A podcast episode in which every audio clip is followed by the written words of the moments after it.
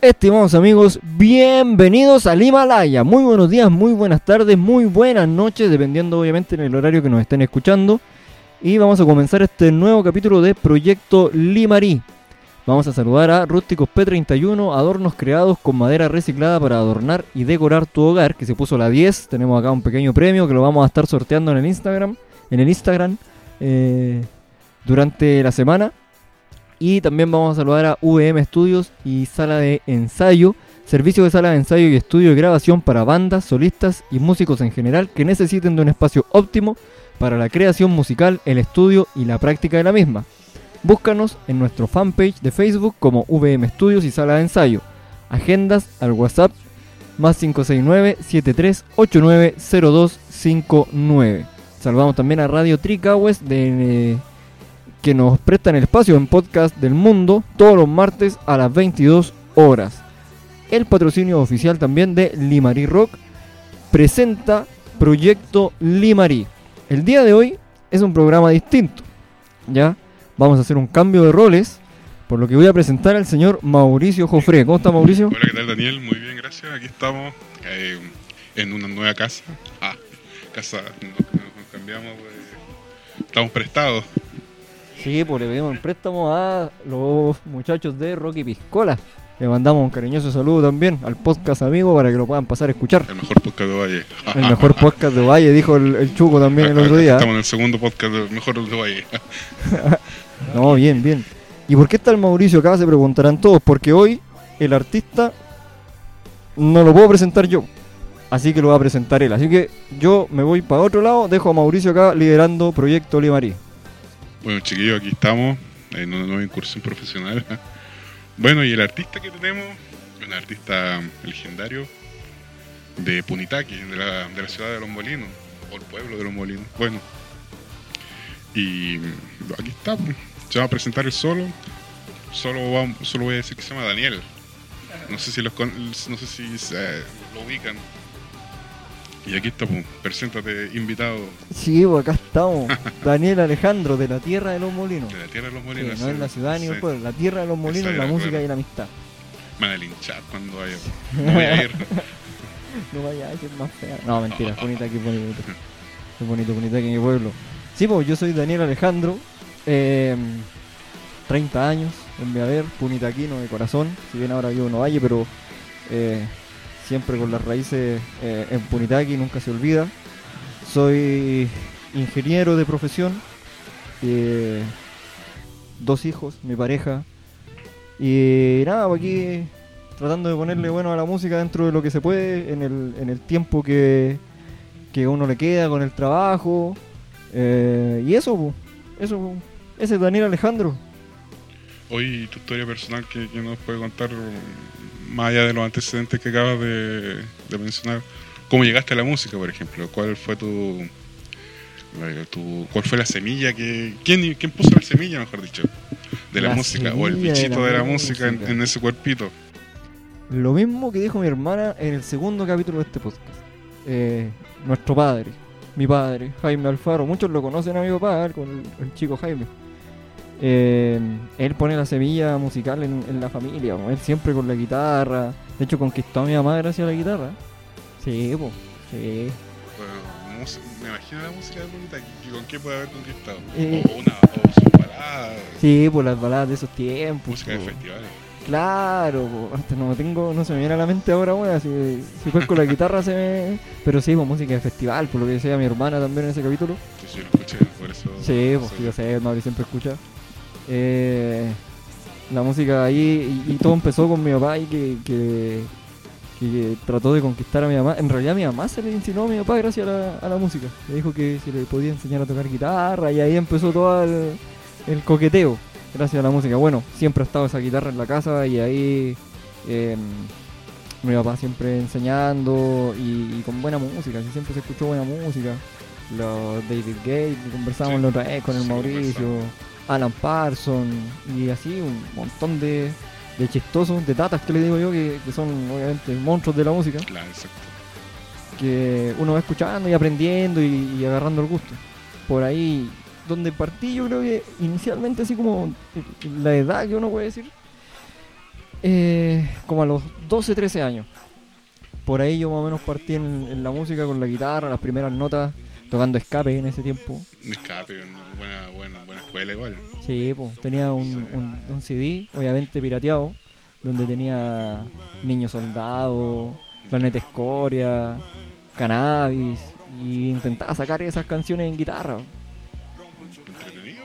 Música Sí, aparte con, po. con todo un contenido. Música satánica para mi mamá Sí, en todo no, caso. Yo escuchaba Nirvana y también era satánico en la casa. po. Sí, po. Con Nirvana, po. Sí, po. Sí, sí, todos fuimos satánicos en su momento. Sí, mi prima me acuerdo que me regaló un CD de Andy Lucas. Andy, loco. Andy Lucas, y yo la quería. Claro. y no, yo ya en ese momento yo ya estaba con la inclinación por, por escape, por, esa, por ese tipo de música, por esa edad más o menos.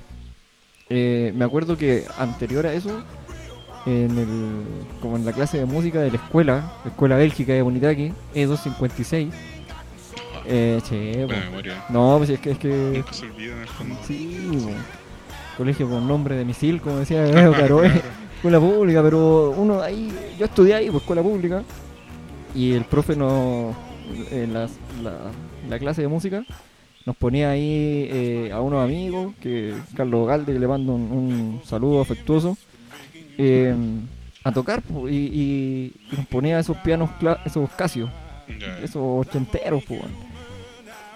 Carne de perro, sí. Po, Sí. po. Cuántos manos pasan por esos teclados y la cuestión sigue sonando igual. Sí, po, todos son buenos. Y, y al, a los Galde le, le enseñaban a hacer los acordes en piano. Y a mí me enseñaban a hacer percusión en el piano. Entonces tocábamos una vez, me acuerdo, en la plaza chico, tener 8 O años. sea que ah, ahora te está sirviendo un poco. Puede ser, ah, no sé, ah, pero eh, ponía con el, la- con el sonido del mismo Claro. Casio, pues una madre de penca. Eh, así, villancico en la plaza, 8 años. Tuc, tuc. No, ese ritmo en todo caso. Sí, es que uno está, está con eso metido en el cerebro. Pero de ahí es como los primeros inicios que ahora recuerdo y después ya empezando a hacer notas en la guitarra y, y a incursionar en ese sentido.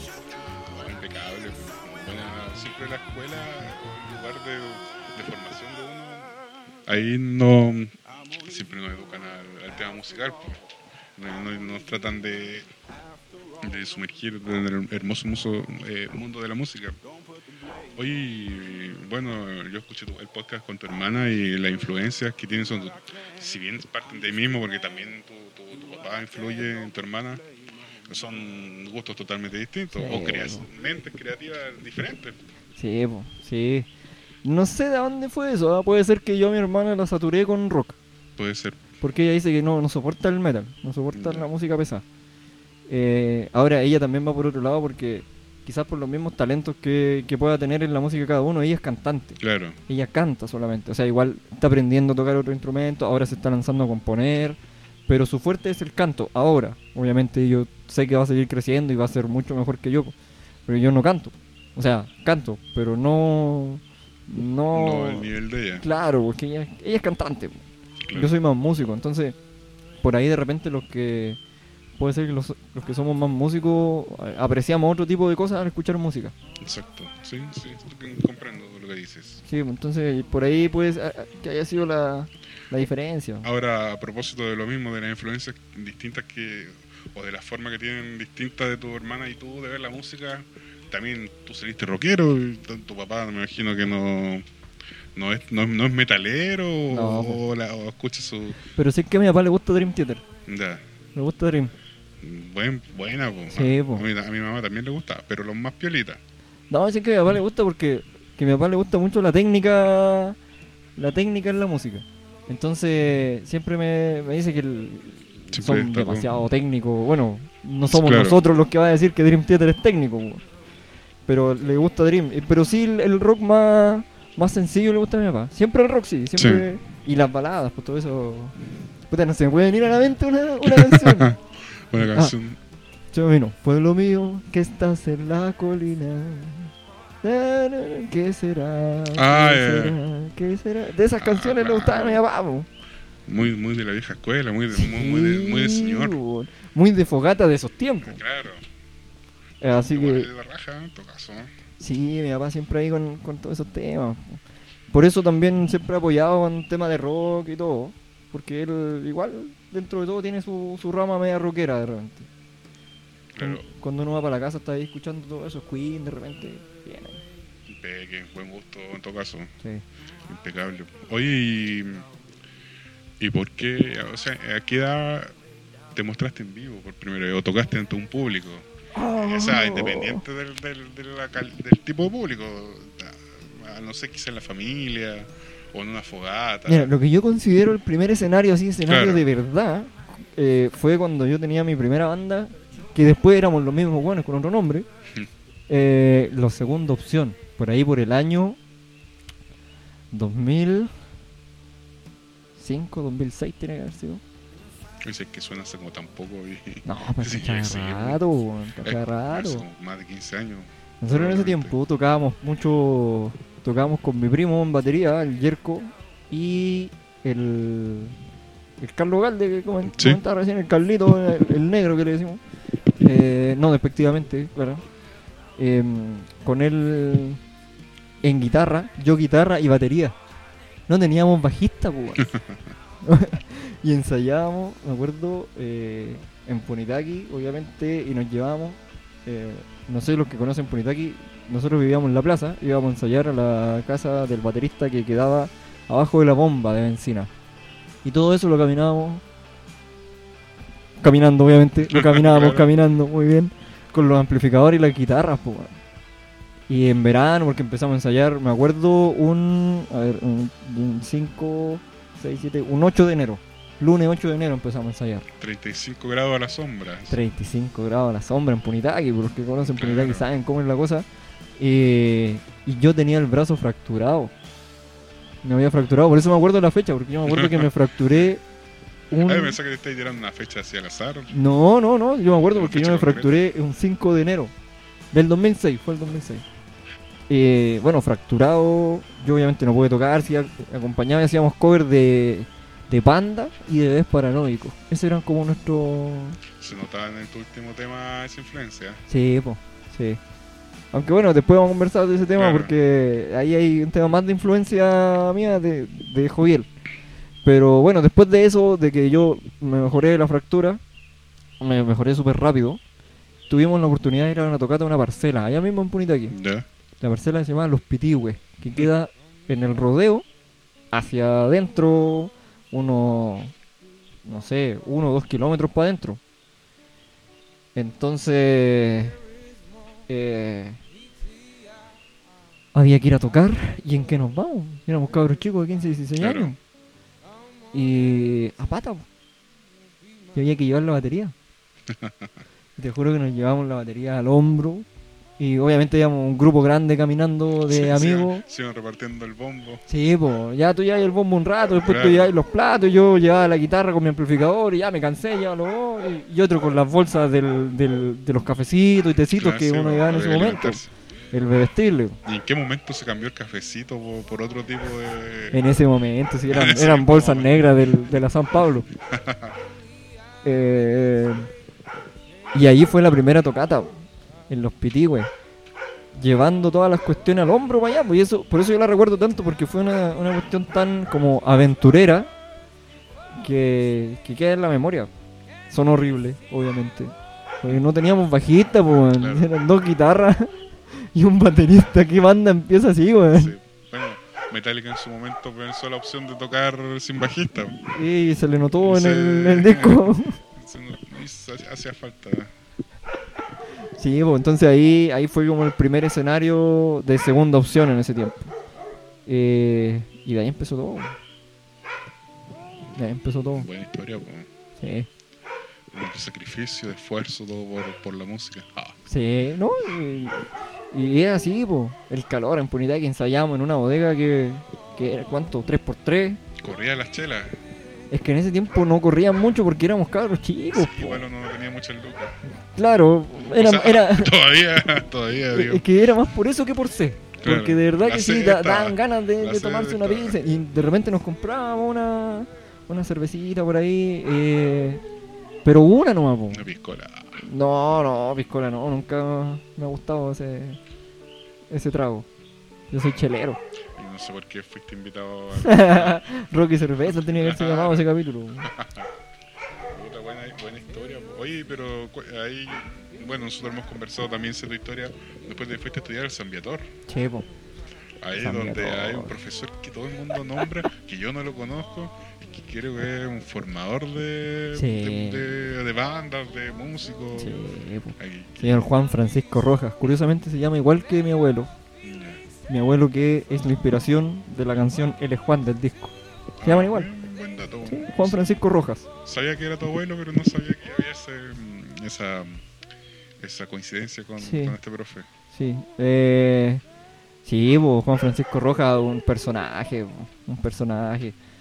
Eh, muy motivador, muy motivador. Y es muy buen profe en el sentido de que sabe quiénes son los más aptos y a ellos les da un- una diferenciación en la clase para, para potenciarlos Claro, y a los que sabe que tampoco saben mucho, que no tienen interés o que no tienen las capacidades de repente, sabe también enseñarles. Entonces, en una misma clase, con alumnos, estamos hablando de 45 alumnos, claro. en una sala, eh, habíamos unos más aventajados que teníamos su... su... Más cualidades para Claro, cualidades, teníamos esta- y, y teníamos tareas distintas de repente los compañeros y estándares de evaluación distintos Claro. también. pues. Claro. Sí, oye, tú sabes, pues no te voy a evaluar el mismo que, que acá del lado.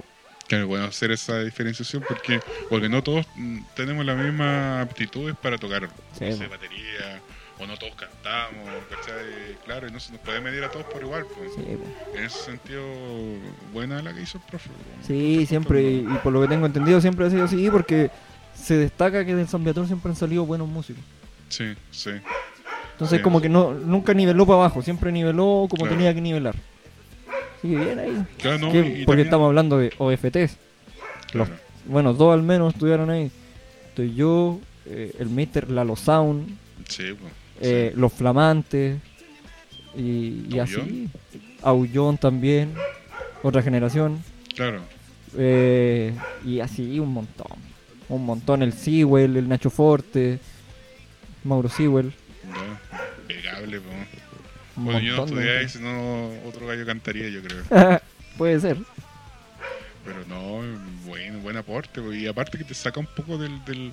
Yo estudié en el Politécnico, por ejemplo, y las clases de música eran, no sé, sin desmerecer folclore, el gorro lana, que, que era como lo que venía haciendo desde la básica. motiva. Claro, yo, me gustaba el rock, qué sé yo. Y ya, de hecho, después la música empezó a ser opcional y no me inscribí porque tocar el gorro lana, por digo, sin desmerecer. Pero a mí yo quería negada, ser rockero.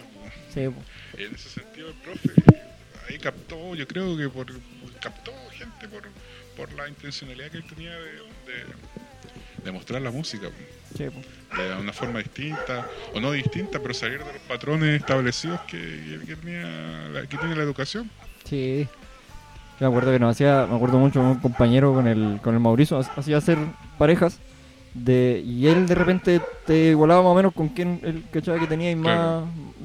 más similitudes y guitarra clásica.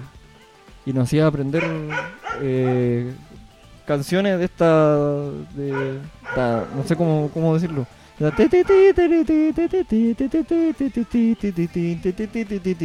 Claro, es como- Uno estaba haciendo eso y el otro hacía el acompañamiento de bajo. Tum, tum, tum, tum. claro. Entonces, y hacía compenetrarse y, y no eran fáciles tampoco. Pero a los otros compañeros les da algunas tareas más. A mí me hacían tocar la flauta. La flauta Ah, dulce. La flauta dulce. De hecho, todavía la tengo, tuve que comprar una. Pero, fome en mi caso. me hubiese encantado vivir eso. Pero no, y claro, y ahí, te, y ahí después uno ya por sí mismo después empieza, me imagino, y por, por- yo soy amigo de los OFT, mi primo toca ahí, y también ya empecé a buscar por tu cuenta, de educarte por tu cuenta musicalmente, a buscar otros estilos que, que, que te, que te definen más, ¿cachai? Y ya los mismos OFT, en tu caso, ya hacen su, su música, Sí, pues. pero partieron ahí, cualquier, hubo alguien que le marcó la diferencia y pudo, y pudo ponerle el, También, sí, fue. ese, sí. ese, ese bichito. Podríamos, claro. Estaba mi papá está, bueno, las amistades y el, el profe Bota también es muy importante en ese proceso. Impecable. Oye, ¿y qué estás escuchando? ¿Cuál es tu, tu, tu- el músico que estás escuchando, tu artista? Ahora- grupo? Ahora estoy escuchando mucho a Steven Wilson y Porcupine Tree, Pineapple Thief, que son más o menos de la, Claro, de la misma calaña. Claro. Eh, estoy escuchando mucho eso. De hecho, a la Andrea ya la tengo aburrida con la cuestión. Estoy escuchando mucho, mucho. Eh, estoy escuchando eh, Dream. Siempre está ahí dentro de, mi- de mis playlists. Y lo tengo por acá, de hecho. A ver, que tengo algunos por ahí que quería mencionar. Que no son muy conocidos, pero por si a alguien le, le llaman la atención. Es como la sesión que tenemos, en- que tengo Claro, como claro. recomendado. Sí. Espérate, lo tengo por aquí. Tengo. ¿Pero siempre progresivo? No, no, me gusta, me gusta mucho eh, La Renga. La Renga. Estuve escuchando, también tengo acá dentro de mi, de mi playlist a Julius Popper. ¿No? ¿Cachai? Sí, Julius Popper. cacho. Sí. Bueno, no también. mucho, pero sí, sí. Bueno, tiene ahí un par de temas y... Y por ahí, ¿sabes que Dentro de uno de los placeres culpables que hemos conversado de repente, no, lo, no lo he nombrado, eh, me gusta mucho Blake Shelton. Mm, Country. no lo cacho. Me- Blake Shelton está en The Voice. ¿Has cachado cuando está en The Voice ese programa Ya, donde se dan vueltas sí. los huevones y tal? Ya, el, el que... El, siempre que está el último. Ya, filo, no. Ya no lo cacháis. Blake creo. Shelton, me gusta mucho Blake Shelton, que es un estilo como country folk gringo. Ya lo voy a buscar. Sí, me, no, eh, me gusta gusta. el country, el southern rock. y Sí, y es como de, de los más icónicos que hay en la actualidad, obviamente, de, de ese estilo. Lo mezcla mucho con el pop también, que por ahí de repente, eh, mm, no sé, muchos dicen, no, muy, muy popero, pero a mí me, me agrada Blake Shelton, el sonido que tiene, y, y por ahí hay el- en una de esas una eh, pequeña influencia de lo que yo hago hoy en día. Mira, no- no- algo desconocido para mí. Sí, no lo habíamos conversado, No, siempre sí, lo sí. tenía ahí, lo tenía escondido, pero ya que cachaste que escuchaba Panda, bueno, ya no tengo nada que ocultarte. Ya no, una desilusión, chiquillo, banda. No, está bien, está bien. Todos, Mm. todos tenemos derecho a equivocarnos. Lo importante es saber eh, reconocerlo y. Todavía tengo de repente en mi playlist algunos temas de My Chemical Romance. No, no sé que no te gusta, sé que te desagrada, pero. No, no me desagrada. No, no de mi gusto, no, no, no es tan importante. Oye, ¿sabes qué? Me hiciste acordar. Si, si me puedo mm, recomendar algo. El, el otro día estaba escuchando la banda del Capitán Corneta. No sé si la cachai. No.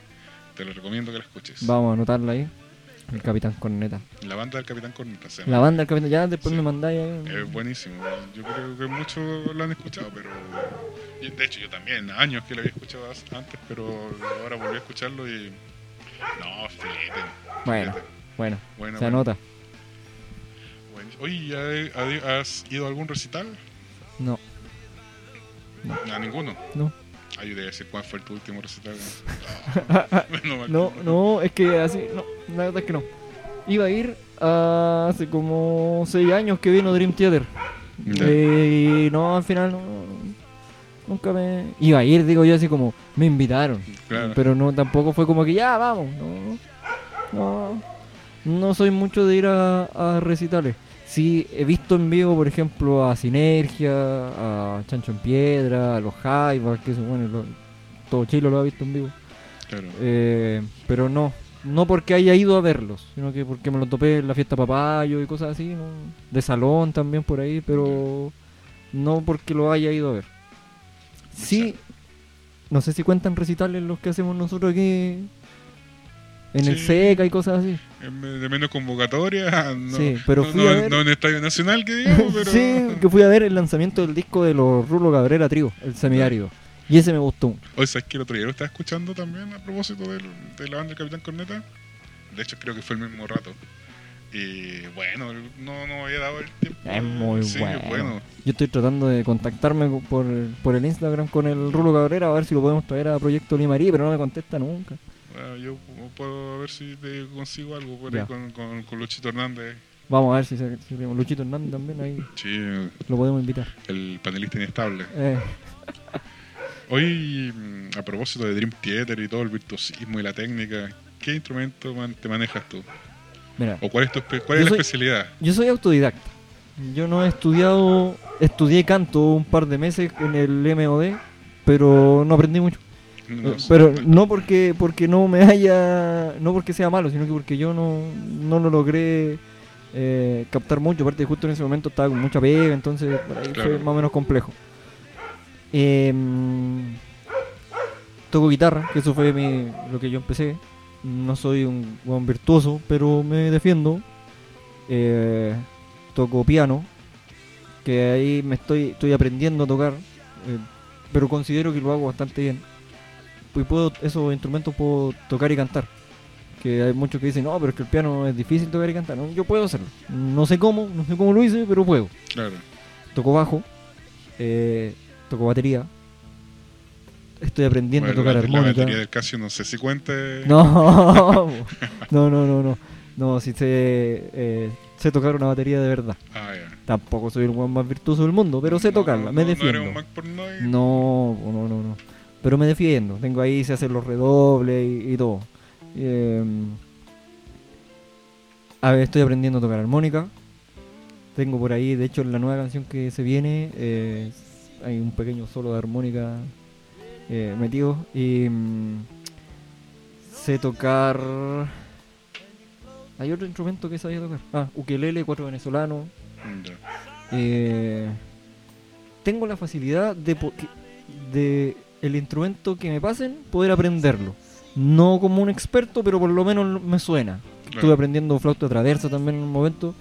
que un compañero de trabajo, el Walter, me lo había prestado, que él tiene una flauta, me la prestó un, un tiempo y estuve aprendiendo y logré sacar, logré sacar un par de canciones y, sus magos de dos. no, nunca tanto, pues, no, no. Pero sí, tengo la facilidad de poder aprender instrumentos, pero mi fuerte está entre la guitarra y el, y el piano. Por ahí está lo mío. Eso te voy a preguntar, ¿en cuál te defiendes más? Sí, no, no, la guitarra y el piano. Esos son los dos. ¿Guitarra eléctrica? Eh, O a- ambas, ambas. ambas, sí, sí, ambas. De ahí le pongo su arpegio de repente, su, su- a veces sus notas más raras, Claro, sus solos de guitarra, que en el disco están, si todos los solos de guitarra, todo eso lo hice yo. claro. Sí, pues están, están en, Spotify, chiquillos, para que, para que busquen. Bueno, la gente ya que sigue el podcast te conoce, ¿no? que yo creo que lo han escuchado. Ojalá, ojalá que, que, lo puedan lo, que escuchar. suban los plays. Sí, ojalá que puedan, que puedan escucharlo. Oye, ¿y escenarios de acá de Valle de la zona has tocado en alguno? Sí, los escenarios de acá, eh, hemos estado en varios, con lo antes del final, sí, porque es la banda que tenía, solo, solamente en presentaciones online. Estas Eh, tocatas de Limarí Rock. Sí, pues, Sí. en el concierto de Limari Rock. Y. estuve en el de ahora online y antes, con lo antes del final, sí, pues. En el Seca, estuvimos en las tocatas tributo, hicimos nosotros con antes del final hicimos el tributo a, a los Red Hot. A los Red Hot, A los Reju. los Chili Pepper, que eso eh, para mí quedó marcado, para mí ha sido como la mejor tocata que hemos tenido. ¿Qué está ahí tocando ahí? Ahí tocaba guitarra. Tocaba guitarra y... eh, Aguanta pelada, así, igual, ¿no? El, no, no, no, que fue en invierno. Ah, ya. Y tú sabes que yo soy friolento, bueno, hasta en verano ando con chaleco. Eh, no, así que.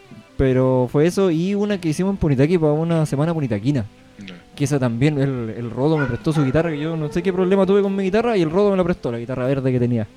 Eh, y hay unos videos por ahí, tocamos unos temas nuestros, Rorrorrón, que era el tema clásico que teníamos en ese tiempo. Y, y yo considero que esas han sido como las mejores tocatas que hemos tenido, los mejores escenarios en Punitaqui y acá en Ovalle. Y ahora mojarse potito. ¿Y la peor? La peor. Me acuerdo una vez que tocábamos en el, en el pub del Mosca, así se llamaba, ¿no? Sí, ese que, que- ese que quedaba en, En Benavente. en Benavente, claro. Sí, po, casi con, eh, con Balmaceda, ¿no? Sí. Eh, no, es que fue mala porque tocamos mal.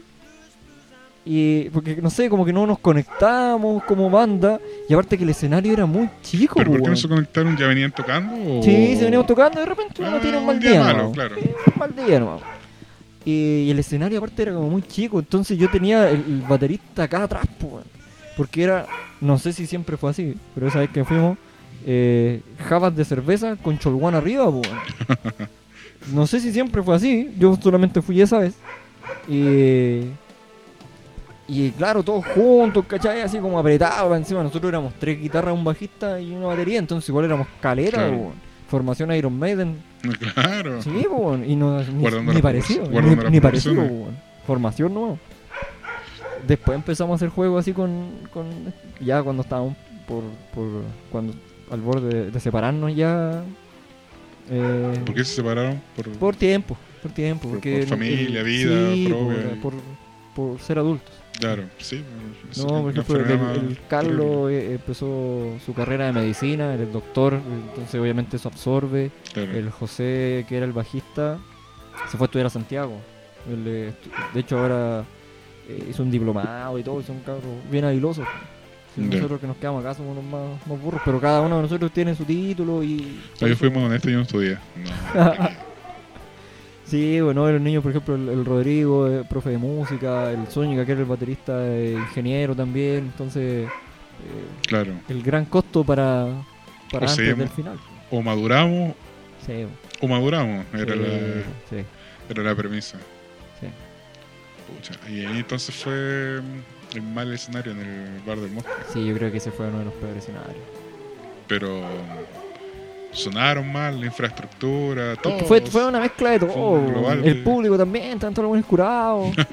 bueno, que no podéis pedir. Sí, pues, sí, te entiendo. Más encima que viajar de Punitaqui para allá con todas las cuestiones, de repente no teníamos movilización, la mala, la mala cara de los papás.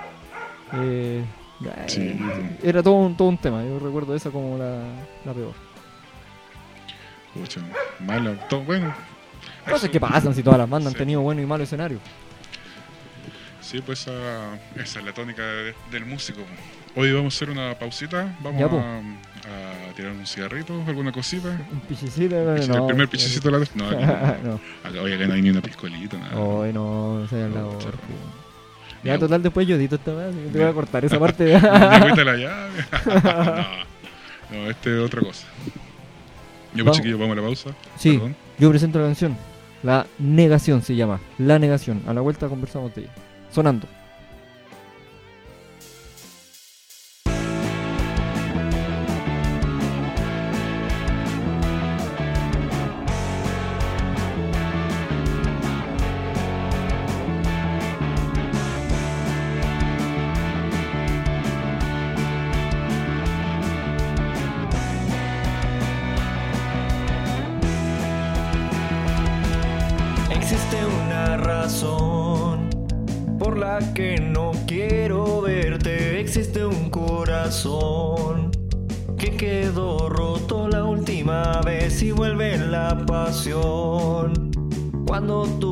Acercas hacia mí.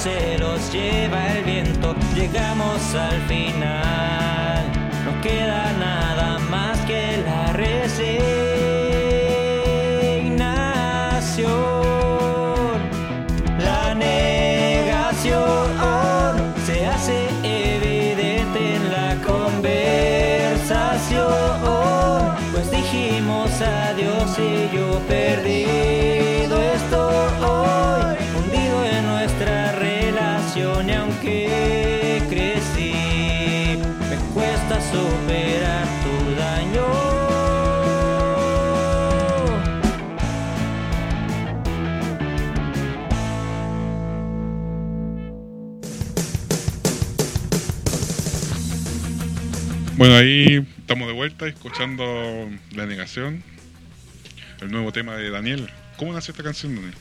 Esta canción, hombre, nació, puta, por ahí por el año como 2012. Nació en guitarra acústica, con un formato mucho más, más lento del que, del que se puede escuchar ahora. Eh, historia inventada, no, nada, Nada personal. no, nada personal. Yo- la, la mayoría de las cosas cuando compongo son cosas que se me ocurren en el rato nomás. De repente me gusta ver novelas, soy novelero.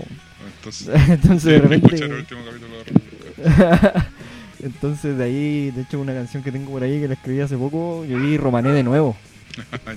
Y, y la canción habla más o menos de la historia central de Romané, de ese de amor de, Santa Sara. de la Santa Sara, ¿no? De- de- del, del tren, de cómo se separó esa pareja. Y, eh, y por ahí la negación eh, es un poco de eso mismo. Habla, la letra habla de, de cómo un, un hombre intenta como volver a tener algo con una chiquilla y la chiquilla le dice que no, po. que no porque ya pasó la vieja ya. po. De eso se trata y que el, el hombre se siente mal y todo, pero no nada, no es una historia personal. Porque tú eres un ganador en ese aspecto. No, no, no, nunca ha sido de ese estilo. Felizmente comprometido con, con Cuaderlandia en Instagram, Andrea, en la vida real. Sí, simpática. Le acabo de conocerla y. Sí. Eh, bueno, la, la negación después la, la rescaté después de mucho tiempo. La tocábamos con antes del final en un formato también un poquito más, más pesado de lo que es ahora. Que teníamos eh, unas solos de guitarra más como estilo Iron Maiden, a dos guitarras con, con tonos distintos, Claro. unos, unos licks más o menos importantes. Doble pedal, bien, bien pesadita era en su momento y ahora la rescatamos con Joviel, Joviel Mardones, compañero de trabajo. Eh, la- le presenté la canción, dije, Joviel, ¿sabes que quería hacer esta canción conmigo? Dijo, ya, ni un problema, fuimos, grabamos, eh, aportó mucho con su idea, mucho del- de la estructura final de cómo quedó eh, de los sonidos finales, lo- los acordes de guitarra, de cómo se ejecutaron. eh, mucho la idea de, de y la batería también, algunos cortes, todo eso fue, fue idea de, de. Así que, bien, pues ahí le mandamos un saludo al, al Hay, joven. hay- hay una coautoría entonces. en- Sí, pues sí, Eh, como es ahora, sí, sí, Sí. sí, totalmente. totalmente. Igual nos vamos a ir 80-20 con la ganancia, ya le dije ya, pero... Claro. Sí, sí, la cara visible del, del, del- del Sí, pues. Oye, Daniel, y cuéntame cuáles son tus proyectos a corto, mediano, largo plazo que, que, que esperas tú, que tienes en mente. A corto plazo eh, quiero seguir sacando singles de, de más o menos el estilo que estamos hasta ahora. Eh, me gustaría seguir haciendo cooperaciones porque de verdad que fue muy gratificante trabajar con el Joviel y tengo por ahí algunos otros temas que, que se pueden trabajar eh, con otras personas porque dentro de eso hay uno que tiene hip hop entre medio, entonces yo al hip hop no le pego mucho, Claro. no, no, no sé hip hopear, no, nada, pero tengo otro compañero de trabajo que, que sí lo hace, lo hace bastante bien y, y le ofrecí la, la idea, se motivó y estamos trabajando ahí en, en, en eso. Eh, Pero el hip hop, ¿qué- ¿pretenden escribir algo o improvisar? No? Porque Hay- el hay- hip hop va como mucho de lo que pasa es que la canción está escrita, la letra Ya. está escrita, ya está todo el, el sistema, de hecho ya la grabé, todo, falta empezar a meter las voces. Eh, a, a Hernán, que es el, el que me va a apoyar, eh, le dije, mira, este es el sentido de la canción, en esta parte va hip hop, lánzate, pero escríbelo, cosa que sea algo tuyo, que no, Claro. yo no te estoy dando la letra, esta es la idea, improvísalo, pero después que quede escrito. Claro, que, Si podía improvisar algo en que no sea una idea que pase nomás. Claro, claro. Darle una vuelta, pero también que salga un poquito de, de la guata Claro. de lo que le produce a él la canción también, porque esa parte también es, es netamente de él. Eh, se viene también ahora pronto una- un nuevo blues eh, que ya está listo. Estoy afinando los últimos detalles para, para poder subirla. Y seguir en eso. Tengo un par de canciones más que, que, mm, que van a salir y, y me gustaría, así que así como a futuro, poder grabar, lo tengo en mente, ya, ya estoy empezando a, a- a producirlo, estoy hablando de año 2022-2023, porque no es algo de un día para otro, grabar algo como Steven Wilson, un progresivo así como esa como esa onda de Steven Wilson. Ese progresivo más tranqui, más. sí, pero bien. sí, canciones... Con buen gusto, digamos. Sí, eh, Drive Home, Claro. eh, la canción icónica de este, de este podcast de, de Same Asylum Más Before, me encanta esa canción. Arriving, Arriving eh, Somewhere But Not Here, creo que se llama el, el tema también, que son canciones que las escucho siempre y me encantan. Irme como por ese por ese lado, me gustaría. ¿Y qué, cuál sería tu posición en el grupo? en ese Estoy viendo ahí el, el, el canto, Considerando que, que recién mencionabas que igual tocabas de todo. che, po, el canto y el, y el teclado. Por ahí me iría. Pero ya conversé con, con Rodrigo que me ayudó en la canción Ah, Cicatrices. Están los músicos ya. Sí, pues ya está listo y el baterista también ahí también está listo. Me falta un, un bajista que, que le guste ese estilo también. No es fácil encontrar un bajista porque acá dentro del círculo que yo conozco conozco bajistas, pero van por otra línea. Claro. Entonces no sé si, si se motiven y también algo a largo plazo. No- Por alguna extraña razón el rock o metal progresivo no, no es muy... No, no, no hay mucha gente que lo, que lo ejecute acá. Sí, en- es que es difícil. Es difícil, sí. Sí. Hay, hay gente, no digo que no, pero no, no es algo que tú no escuches en, lo, eh, en, lo, eh, en las, digamos, en las tocatas o- Claro. o, en las, eh, cuando hacían estos boulevard. no, Claro. Es que no, no es del gusto popular. Claro, no tampoco. música que convoque, pero claro, hay gente que sí, deberían dar el espacio más... Sí, si lo hago no va a ser por el público, va a ser algo para darme el gusto yo. Y eso... Exacto. Pero grabarlo y todo. Sí, porque quiero hacer un álbum de eso. No, Un álbum... Un álbum un álbum. con N, álbum. eh, con B corta N. para mí, para darme el gusto de, de poder hacer algo así. Bueno, Estoy tirando unas notas en la guitarra de repente, haciendo algunos... Alguna... Empezar a... Estoy de cero, estoy empezando recién. Se me ocurrió hace como dos semanas. no. Entonces, de ahí parte toda esta idea. eh, ojalá salga 2022, quizás 2023, porque obviamente no va a ser algo fácil. Y, y tú sabes que el trabajo igual absorbe.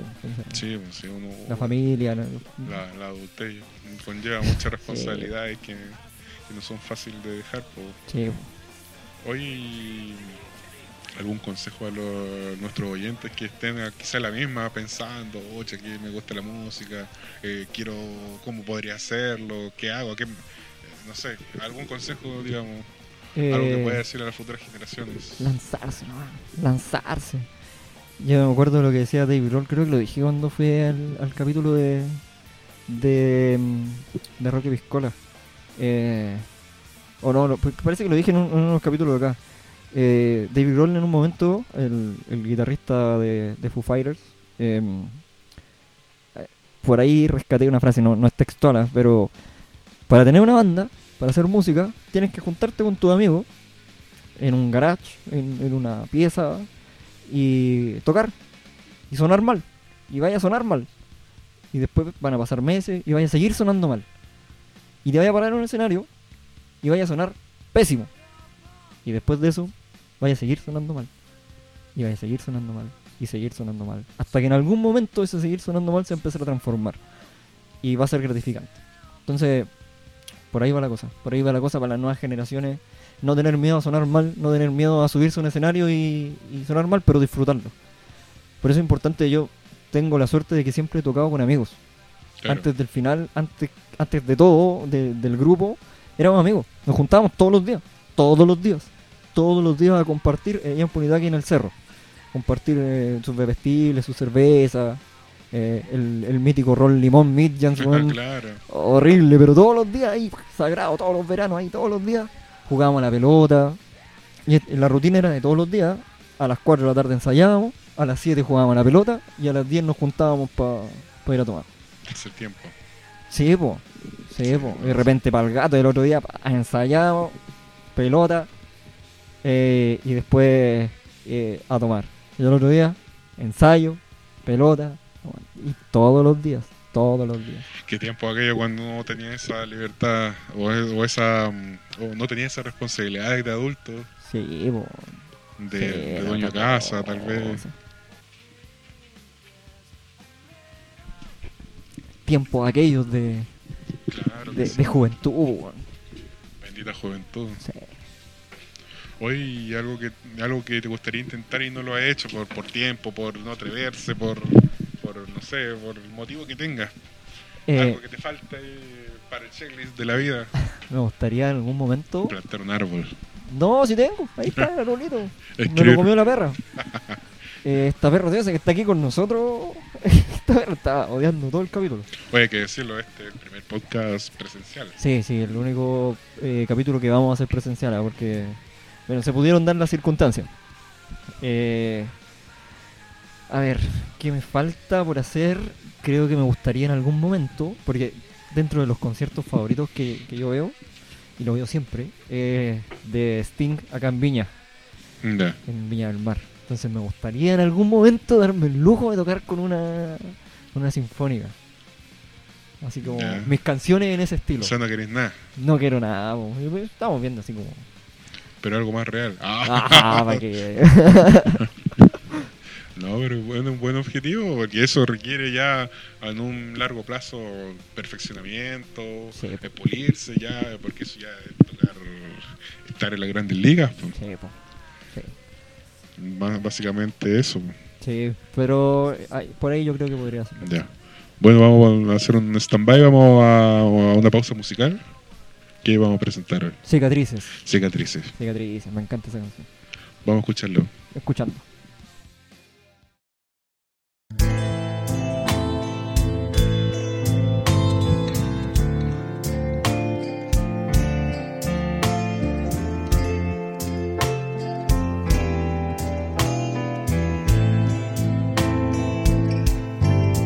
escapar de mi realidad, esperar, nada sea igual, sin pedir algo más de mí. No lo ves. Tengo algo más aquí. Estoy pensando que tal vez sea como tú dices. Me miro en el espejo y solo veo cicatrices.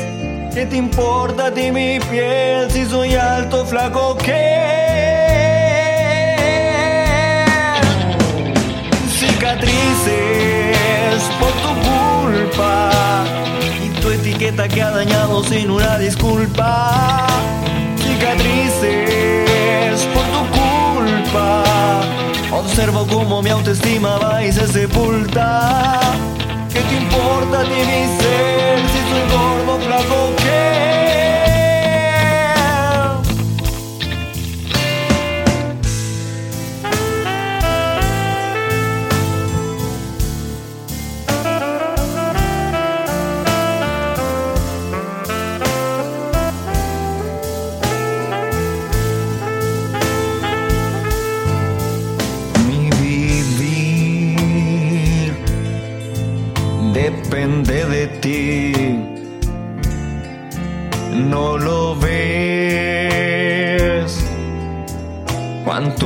daño hay aquí. Recitar un mantra infernal. No es así lo que piensas tú de mí. Estoy pensando que tal vez sea como tú dices. Me miro en el espejo y solo veo cicatrices. ¿Qué te importa a ti mi piel si soy alto, bajo, qué? Cicatrices por tu culpa y tu etiqueta que ha dañado sin una disculpa. Cicatrices por tu culpa. Observo cómo mi autoestima va y se sepulta. ¿Qué te importa a ti mi ser si soy gordo, flaco,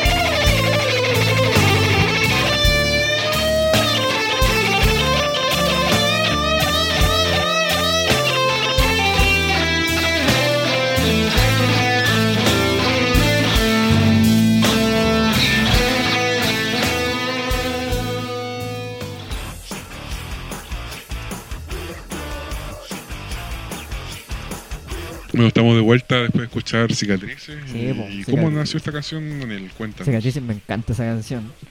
Antes tenía otro nombre, sí. Se llamaba Por tu culpa. Bueno, el coro dice cicatrices, por tu culpa. Se llamaba Por tu culpa y era un estilo más rockero. Y, y un día estaba acá y estaba escuchando blues. Creo que estaba escuchando a B.B. King. Y, dije, oye, si esta la hago, la hago blues. Y empecé a intentar. Empecé a intentar y sonó y me empezó a gustar cómo sonó. Y, y de ahí quedó como con el blues. Ahora, la letra igual es súper potente. Habla de cómo de repente nosotros podemos herir a alguien sin darnos cuenta. Los Sí, sí. estereotipos físicos. Eh, y mi hermana me dice que yo soy hipócrita porque yo soy un poquito malo para el huevo, pero claro. pero pero también ahí hay un un cierto dejo de, de media culpa. Pero que hay huevos también que, claro, por ejemplo, yo, yo soy gordo, pero ¿tú sabes quién te dice gordo con ganas de ofenderte? Sí. ¿Y quién te dice por, por, por, por Sí. afecto, por, por cercanía? Ahora, claro, pero también va como uno se lo tome, como tenga tu... Es que uno no sabe al final Claro. porque la persona se puede reír, pero en el fondo quizás le duele. Claro. Quizás Claro, depende de la persona como, como tenga asimilado su, su condición física. Sí, pues, entonces yo creo que uno no debería, hoy eh, estamos en el siglo XXI, no debería eh, hacer, importar. claro, no debería importar, pues no debería fijarse en esas cosas, pero uno igual lo hace. Claro. Eh, la idea, ojalá que esa canción le haya llegado a alguien, yo trato de trabajarme día a día en eso, en, en- en molestar poco por eso. Eh, y cicatrices, bueno, de, de eso, de eso habla. Mm, Cicatrices tuvo el, el apoyo de Rodrigo Barraza, del guitarrista de antes del final, que él, bueno, ahora profe de música, tiene un, un nivel totalmente distinto. Y, y todo el- toda la guitarra de esa canción la grabó él, entera. Los solos de guitarra, todo lo que se escucha en la guitarra es de Rodrigo Barraza. o sea, que- imposible tocarle en sin él. no, yo no puedo. yo no puedo. De hecho, ahora la, la queríamos tocar, pero yo tocar piano no. No, puedo tocarla en guitarra porque No. es otra cosa. Es que ahí, claro, es un plus para tener al a invitado en vivo. Sí, pues. Sí, para comprometerlo. Claro, exacto. Hoy, ¿y qué, cómo encuentras que está la escena local? Está buena, está o buena, sea, me gusta. igual hay antes y un después de Sí, la po. pandemia. Antes, De hecho, no sé si todavía existe, se puede decir un después de la pandemia. Claro, todavía, todavía estamos en pandemia. Pero sí, encuentro que acá, eh, en la provincia de Limarí, hay muy buenos músicos, muy buenos músicos, con proyectos totalmente distintos y que saben hacer las cosas. Eh, llevan harto tiempo, lo hablábamos el otro día con, con los FT, que son músicos que vienen de esos años, 2006, 2005, eh, muchos de lo que hablábamos recién, de la escuela del, del Bota, entonces son muy buenos músicos que están haciendo sus cosas y hoy en día hay más opciones para grabar. Está VM, que es de- dentro de nuestros auspiciadores de Proyecto Limarí, que es una sala de ensayo que está, pero impeque. impeque. Entonces hay. Hay otras cosas, está el MOD también, eh, y, y ofrecen opciones de poder grabar y producir en un nivel distinto.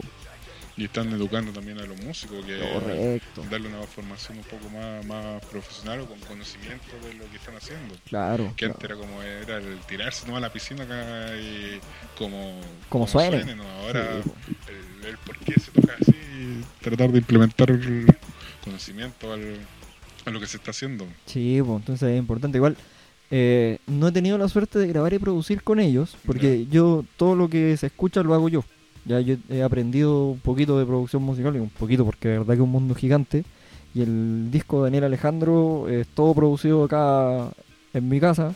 Claro. Yo mismo lo produje, yo mismo lo grabé, yo hice todo. Eh, y las canciones que han seguido también, pues. Entonces, eh, me gustaría grabar con ellos en algún momento. Pero también tengo lo mío, entonces igual aprovecho, me entretengo. Claro. eh, y es, es bonito todo ese mundo. Bueno, volviendo a la escena local, sí, hay bastante bastante buenos exponentes, los de 43, los flamantes, que, eh, los paralajes, me encanta paralaje, el, el grupo del Raúl Venega eh, con el Leo. Sí, sí, bueno, el otro día estaba escuchando y son. Bueno, no es mi estilo, yo debo reconocerlo, pero. Pero la calidad de ellos, bien buena, a un nivel bien alto. Sí. Alto profesionalismo en los chiquillos. po. Oye, ¿y algún referente acá de la zona? ¿O quien te identifique? Es que eh, me, me identifica mucho, o sea, más que identificar, yo siento como que ha sido un motor el, el Matías Prieto. Porque yo siempre he visto al Matías Prieto tan motivado. Siempre ha sido tan motivado desde que yo lo conozco. Yo lo conozco desde que él tenía como 14 años. Eh, yo, bueno, soy un poco mayor que él. Yo siempre lo vi motivado haciendo cosas, haciendo cosas. Y yo, bueno, hubieron muchos años que yo dejé de hacer música grabada, de tocar. O sea, bueno, claro, toco en la casa, pero dejé de hacer cosas. Claro. Y él siempre estuvo ahí, siempre estuvo vigente, que nuevas bandas, que nuevas cuestiones. Y yo decía, uy, motivado, y por- ya, me voy a motivar. Y, y gracias al Mati he, he- he ido como motivándome a, a hacer cosas. Eh, sí, yo creo que por ahí va uno de los principales referentes en cuanto a eso. En cuanto a sonido es difícil porque no acá en la zona no hay muchos que hagan blues. Claro. Bueno, estaba la Chavo Blues, pero, Claro, pero un- hace años ya. Cualquier año ya. Y no sé si todavía están realmente. Claro. Eh, son mayores también. Pues, Sí, pues, de- o sea, mayores, no- no son ancianos, pero, pero son. Son otra generación. Claro, otra generación. Y, y lo que hablábamos recién, pues tienen sus vidas, los compadres, sus Sí. su cuentos, su, su pega, la familia. Claro, lamentablemente uno acá eh, en Chile en general cuesta dedicarse 100% a la música. Claro, exacto. Una realidad que, que- que tenemos que cambiar. Por eso, Ojalá, ojalá. por eso- Todo depende de los auditores, Sí, del público. Que se saquen del- de la mente el, el maldito reggaetón. A mí me carga el reggaetón. Me eché como a, a todo el público de, de Radio Tricagua encima. Pero es que me carga el reggaetón. Lo encuentro tan. Pues Sin yo no me voy a referir porque ya me retaron. pero comparto tu, tu, tu opinión. fríe el cerebro. Entonces, si es que están la masa escuchando reggaetón, obviamente los que hacemos cosas distintas no vamos a ser muy muy escuchados y obviamente de repente se escuchan por el, el compromiso. que, el que escuche reggaetón no creo que escuche que te escuche. po. No, pues, O sea, ya es un, es un nicho que, que es de las chicas, claro. pero un- un- uno, no sé, me imagino que un reggaetonero no tiene la, la inquietud de, oye, ¿qué, qué será el nuevo disco de...? sí, po, de- además que sea amigo y te escucha una vez y se. Claro. po. Pero, claro, sí, la música urbana en general... Bueno, es que hay calidad, hay calidades también de música urbana, hay música urbana que, que Sí, está bien hecha, bueno. igual tiene el mismo mérito Sí, que el resto, pero hay música, como dices tú, que te fríe la mente y no, no, nada, sí, no hay por dónde que pegue. no. Así que no, no, yo, no trans. Bueno, depende de los auditores, ¿no? Bueno, ahora vamos a, a, a despedir este, um, este episodio, vamos a presentar una canción, me gustaría que, que hablaras tú. Sí, pues vamos a presentar esta última canción eh, y la vamos a dejar sonando como siempre. Eh, la canción se llama Ella. Esta canción la compusimos con Andrea, la compusimos los dos. Yo puse obviamente la, la nota y todo y gran parte de la letra la Yo la sé de qué se trata, que me había contado, pero, pero no, Sí. no voy a hacer spoiler. Ella, ella dice, ella me ha quitado el sueño desde ayer. Eh, no me deja dormir, no me deja comer. Uno pensaría que puede estar dedicado a, a- a una mujer que te quita el sueño, Exacto. que te enamora y que, que uno está despechado, pero no. po. Eh, Mauri, ¿hay cachado? Bueno, tú sabes, pero te voy a hacer la pregunta como si no supieras. ¿Hay cachado cuando uno de repente está el domingo en la mañana tratando de dormir lo más bien y hay una mosca de mierda hueveándote que no te deja dormir? Entre, la, entre el visillo y la cortina. Exacto. Claro. Esa es ella. Ella la que te ha quitado el sueño. ¡Oh! Oh, maravilla. Lo, lo he dicho Sí, yo, sabía, yo sabía. Lo, lo dije en Roque Piscolas también. Sí. Eh, pero bueno, la gente que no ha escuchado Roque Piscola y no, no sabe y que puede interpretar de repente ella de otra forma. Es que eso es lo bonito, como que tú Sí. le puedes dar la interpretación que más te, te llegue. Sí. Ahora, si te dicen que es para una mosca, es. Claro. Yo creo que la vez se me imaginaba y Andrea me decía, no, no digáis de qué es, que la gente me interprete, pero no sé. Me gusta decirlo porque encuentro que es curioso. Es curioso, Eh, muy sí, curioso. Sí. Y ahí para que la gente la pueda escuchar. Y... Podría hacer un- una, una versión de ella y después la mosca de cachorro. Hacer ahí como, como Oh, podría ser. Puede ligar salir, las canciones. puede salir una de esas. Eh, sí, pues eso, ella. Eh, esta, esta canción es de hecho una de las últimas que compuse. Eh, compusimos. Eh, y fue este mismo año. Salió justo para el disco. Fue justo antes, la última canción que se grabó del disco fue ella. Para cerrarla, eh, me gustó tanto que y a la Andrea le encanta. eh, la pusimos ahí segunda segunda en el, en el disco. ahí. O sea, podríamos decir que igual tu disco tiene canciones muy nuevas como ella y... Muy- de hecho, ahí está, eh, en las primeras dos canciones, la canción Me dejaste solo, que canta mi hermana, fue la primera canción que yo compuse en mi vida. La primera canción O que yo sea, compuse en mi vida por el año 2008. Hay un ciclo muy completo, amplio. eh, Claro. completo. Por eso la misma, la misma portada, que también obviamente lo hizo Cuaderlandia, mi pareja, ella diseñó toda esa portada, sale, salgo yo, y salen raíces, y sale abajo la familia, sale un montón de, de palabras en esa, en esas raíces que se, que están en el disco. Están todo Claro. ese trayecto desde el año 2008 hasta el año 2020, todo lo que ha pasado eh, por, por mi vida. Está una canción que se llama Ángel de Alegría, que es dedicada a mi hijo menor, que habla como él es el ángel de alegría de mi vida cuando de repente estoy un poco acomplejado, eh, no veo la salida, él toma mi mano y, me da la, la luz para poder seguir. Por el año 2014 perdí a mi abuelo. Y Les Juan habla de toda la historia de la vida de mi abuelo. Claro. Eh, me dejaste solo, que como te dije, una canción de, de por esos años, 2008, una situación particular por ahí con un amigo. Eh, una noche tranquila. ¿A quién no le ha pasado una historia de una noche tranquila? Que, que esas noches de carrete que te vas y, y al otro día no sabéis dónde estáis. pues, claro. de eso se Bueno, a mí no me ha pasado. No, Ah, ya, perdón. no sé usted. Y tiene un poco de imaginación también, como, como es el blues del caudillo, que es una historia imaginada, creada. Tiene la canción 20 años, no es ayer, que, que retrata eso, porque ya de repente te das cuenta que han pasado, en mi caso, 30 años, y que ya no son los mismos cuando teníais 10 jugando en la calle. po. Claro que sí. Eh, Cuando jugaste tu último partido sin saber que. sin saber, la última vez que jugábamos a la billar en la calle. Claro. de eso habla esa canción eh, y también Ilusiones que habla por ahí un poco de, de- de lo que es la drogadicción que lamentablemente en Punitaqui se ve mucho la drogadicción Eh, eh, y por ahí lados, en realidad. sí ves que Punitaqui es como la cuna esa weá. Es que se destaca sobre el resto, pero. sí, sí está en todos lados pero bueno allá Es Ilusiones como- habla de, de sí. eso y de una persona puntual que, que yo vi cómo, cómo se iba perdiendo en eso de eso habla la canción Ilusiones creo que repasé toda la, el playlist del, del álbum Claro, no sé si lo habías comentado antes. No, nunca lo había comentado. Eh, de eso trata cada una de las canciones y por eso está toda está todo ahí, po, en ese disco. Fue tan bonito sacarlo, si bien estaba recién aprendiendo lo que es producción, de- tiene sus de repente en lo que es la producción misma, en masterización. en- en- Oh, pero se le da humanidad al Sí, puede ser, tema. sí.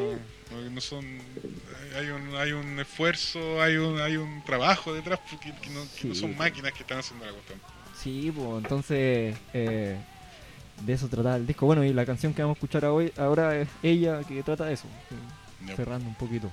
vamos a escucharla Antes de escucharla, hay una sección que te está saltando, Mauricio. micrófono abierto Sí, por la sección del micrófono abierto. Igual quiero decir cosas, pues.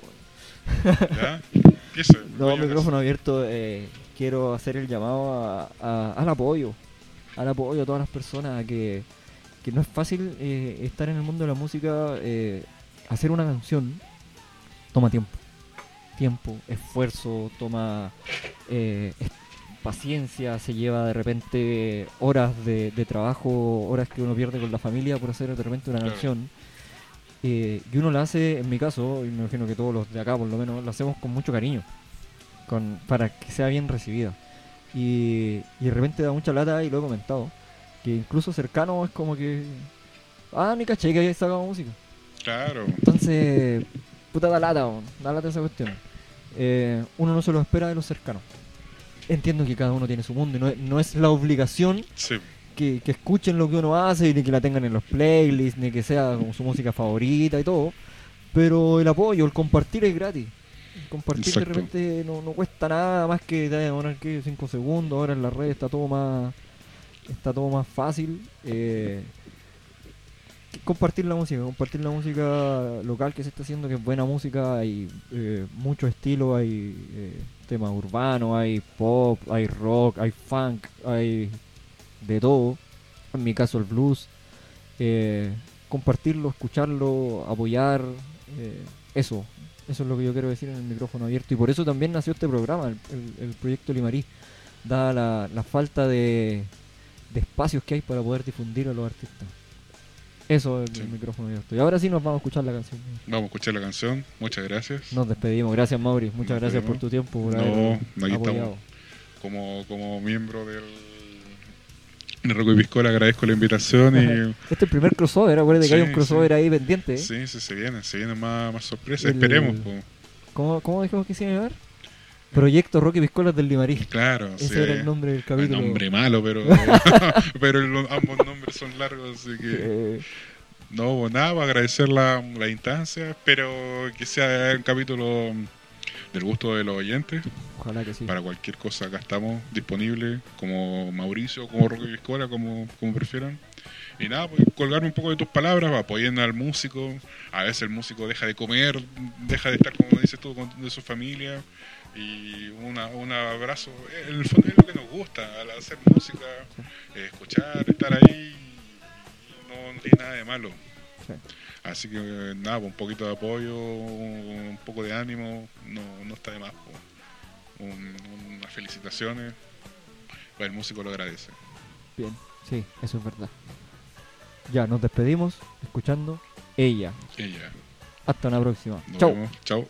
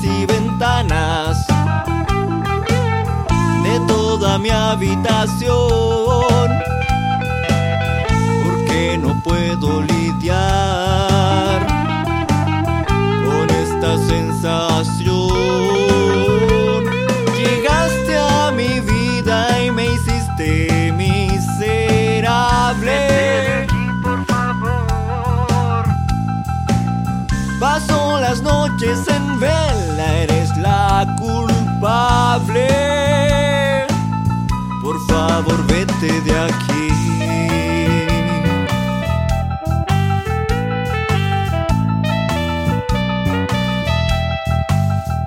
Ya no puedo comer, hasta en la sopa te empiezo a ver. Te escucho en cada rincón, me está empezando una comezón. Puertas y ventanas de toda mi habitación porque no puedo lidiar con esta sensación.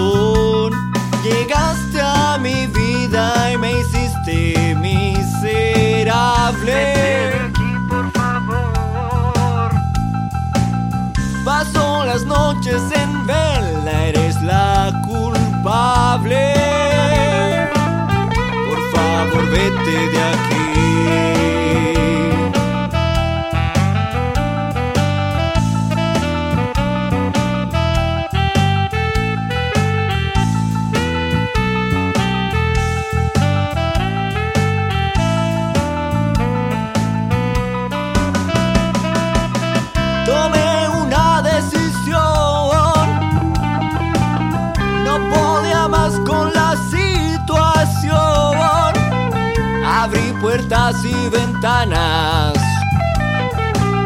Y al fin volaste de mi habitación.